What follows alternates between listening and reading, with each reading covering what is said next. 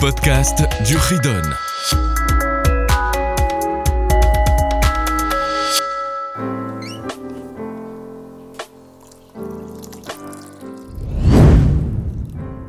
Chers enfants, heureux de vous revoir pour le chapitre suivant, chapitre 194. Il s'agit toujours du dommage. Cette fois-ci, c'est ce qu'on appelle bor Ever dans la Torah. C'est-à-dire, bord, c'est un puits, Ever, c'est le feu. Avant d'entrer dans les détails, déjà comprendre que quand on parle d'un puits, c'est pas le puits qu'on entend aujourd'hui, c'est-à-dire ce puits qu'on a creusé pour avoir de l'eau. C'est une fosse, un trou.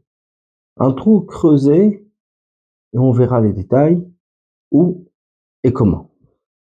On a ici deux mitzvot. Première mitzvah, c'est la 465. C'est la mitzvah au Beddin, au tribunal, de juger tous les dommages causés par ce bord, par ce trou, tout le temps, à chaque moment, et bien sûr, par le Beddin. Et la mitzvah suivante, 466, c'est la mitzvah au de juger tous les dommages causés par le feu, qui est également tout le temps, à tout moment et à tout endroit. Entre maintenant dans le détail de la mitzvah. Bord. Qu'est-ce qu'un bord Un homme qui creuse un trou ou dans le domaine public. C'est-à-dire que si ce n'est pas le domaine public ou proche accolé au domaine public, il n'est pas chayav, il n'est pas coupable. C'est première chose. Deuxièmement, le, ce bord-là, ce trou qu'il a creusé, c'est-à-dire que le dommage qui a été causé par ce trou dans le domaine public, le fait que ce n'est pas à lui, le terrain ne lui appartient pas, mais quand même, ces affaires qu'il laisse dans ce domaine public, alors que le lieu ne lui appartient pas, c'est justement ça qui le rend chayav. Je m'explique. Je laisse ma valise, je sors de la voiture, je pose ma valise sur le trottoir. Quelqu'un trébuche. Se fait mal à cause de ma valise. Est-ce que je peux dire qu'il n'a pas fait attention à marcher? Non. J'ai laissé un objet qui s'appelle un obstacle dans le domaine public. Cela s'appelle bord. Un trou, un objet, un obstacle dans le domaine public. Ce trou qui creuse dans le domaine public, concrètement, ne lui appartient pas puisqu'on est dans le domaine public. Il creuse ce trou dans ce domaine qui ne lui appartient pas, donc le trou ne lui appartient pas également. Pourtant, la Torah le rend responsable de ses actes et le rend khayaf. Il est coupable de tout dommage causé par ce, par ce, par ce trou qu'il a mis dans le domaine public. Si un animal y tombe, par exemple, il devra payer le dommage. Si il meurt, cet animal, il faudra également regarder pourquoi il est mort. Est-ce que parce qu'il s'est fait mal par le coup, ou est-ce que c'est tout simplement il s'est étouffé C'est l'air de ce trou qui l'a fait mourir. Il devra également payer. Mais c'est là où nos sages donnent une certaine mesure. Première mesure, bien à retenir on est coupable si l'animal est mort uniquement si le trou est profond de 10 fachim, environ un mètre. Et également, encore un détail, à l'endroit où l'animal ne pouvait pas apercevoir ce trou ou cet obstacle. Il faisait sombre, l'animal était trop jeune. C'est là où il est chayav si l'animal était conscient, parce que l'animal, quand même, a la conscience du danger. Donc, si l'animal a la conscience du danger, il ne va pas se jeter dans un trou. Raison pour laquelle on est coupable uniquement si ce n'était pas visible. Par contre, un être humain qui tombe dans ce trou et meurt, pato. Pato, c'est-à-dire exempté. Il n'est pas coupable. Il est écrit dans la Torah, Venaf al-Shama, tombe là-bas, Shor Hamor, un taureau ou un âne. C'est-à-dire, de là nous apprenons que c'est uniquement si c'est un animal qui meurt et pas un homme. Les objets, ce qu'on appelle en hébreu des kelim, ces objets qui tombent dans ce trou et se cassent. Également, là, il n'est pas tour. Exempté, il n'est pas coupable le propriétaire du puits ou tout simplement celui qui l'a creusé. Pourquoi? Parce que également la Torah nous dit Vena Falshema est tombé là-bas, Shor, Ocham, un taureau et un âne. C'est-à-dire que l'exemple que la Torah nous donne sont des animaux. Donc on est coupable uniquement si un animal y est tombé. Il y a ce qu'on appelle les dérivés.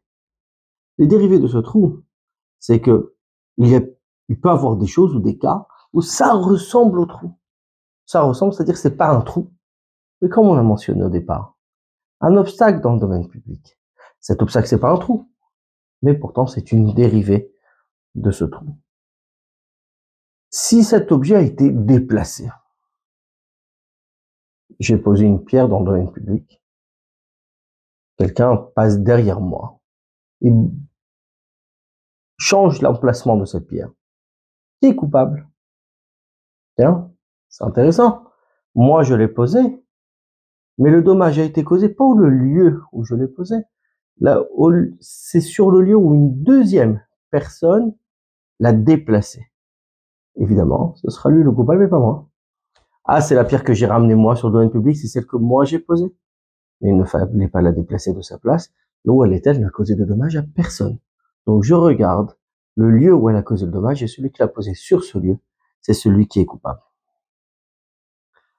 La même chose, je pose un objet. L'exemple que la Guémara nous donne, c'est posé sur le toit de la maison. Je pose un objet sur le toit de la maison et ça tombe. Une pierre, un couteau, une charge. Il faut se remettre encore une fois dans le contexte d'époque où les toits étaient des lieux d'entrepôt. Il pouvait poser des choses. Et quand il a posé, c'est tombé, mais euh, avec un vent fréquent.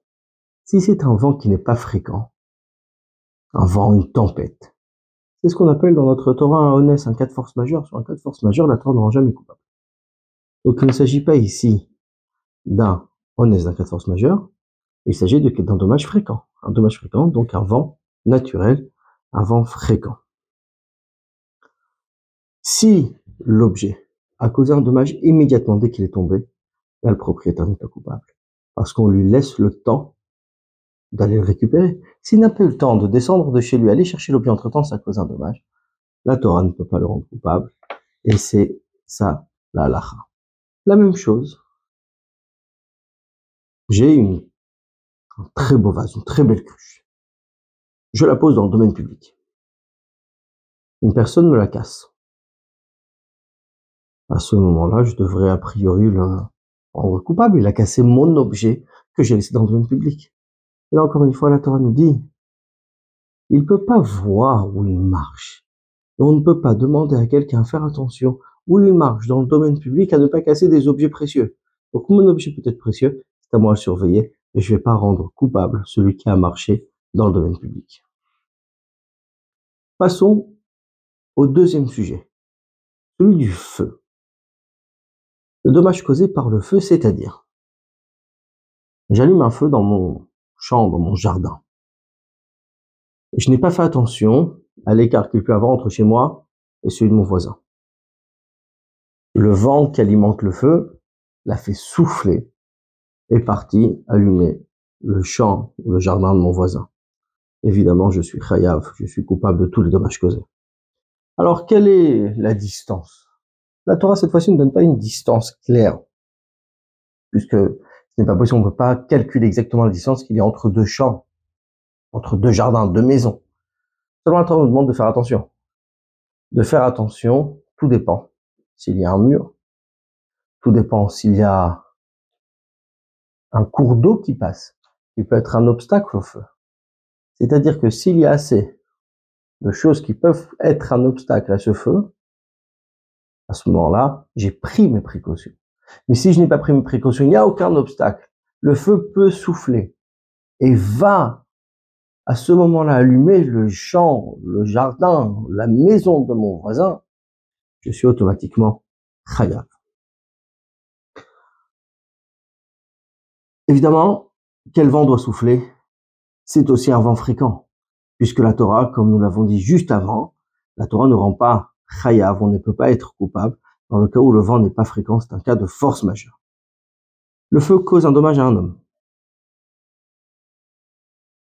La Torah dit que le feu, c'est moi qui l'allumais. Donc le feu, c'est comme ma main. C'est si, comme si que j'avais envoyé une personne causer un dommage, ou ma main causait le dommage. Donc le feu, c'est moi qui l'allumais, je suis automatiquement coupable à dire, ah, mais le feu s'est propagé, ce n'est pas de ma faute. Il n'y a pas le fait que ce n'est pas de ma faute. Ça ça, a causé un dommage à un être humain, je suis coupable de tous les dommages causés à cet être humain, en sachant que pour l'être humain, on doit rembourser le nezek, c'est-à-dire le dommage causé, le tsar, la souffrance, la douleur, ripouille, c'est le médecin, chevet, le chômage, bochette, l'humiliation. Mais ça sont des concepts qu'on verra un peu plus tard.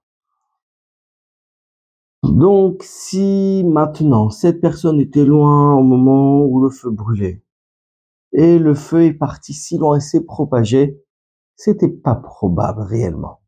Là, je peux pas être Hayav, la Torah dira pas tout, je suis exempté de, euh, je ne suis pas coupable.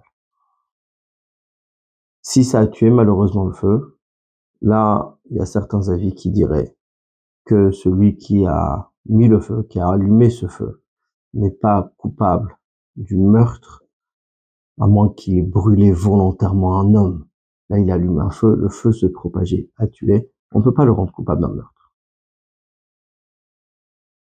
Qu'est-ce qui ressemble au feu? Tout ce qui se propage par le vent et qui peut causer un dommage, par exemple, qui se déplace. Je pose une pierre sur mon toit. Cette pierre s'envole avec un vent fréquent et cause un dommage à ce moment-là, si cette pierre qui était sur mon toit, qui est tombée avec un vent fréquent, donc s'envole, et en tombant, elle va endommager un être humain ou causer un dommage à quoi que ce soit, à un objet, je suis khayaf.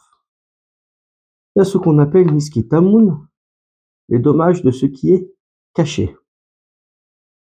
Je mets un feu dans mon champ, je veux brûler mes feuilles mortes.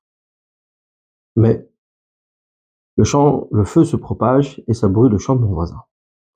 Le champ de mon voisin, il avait semé, il avait labouré, ça a abîmé sa terre, ça a abîmé son champ, et ça a abîmé également des objets qu'il avait mis, qu'il avait cachés sous la terre. La Torah ne me rend pas chayav. La Torah me rendra chayav uniquement je serais coupable si le dommage causé était sur quelque chose de visible. Si ce n'était quelque chose qui n'était pas visible, la Torah ne me rend pas coupable de ce dommage.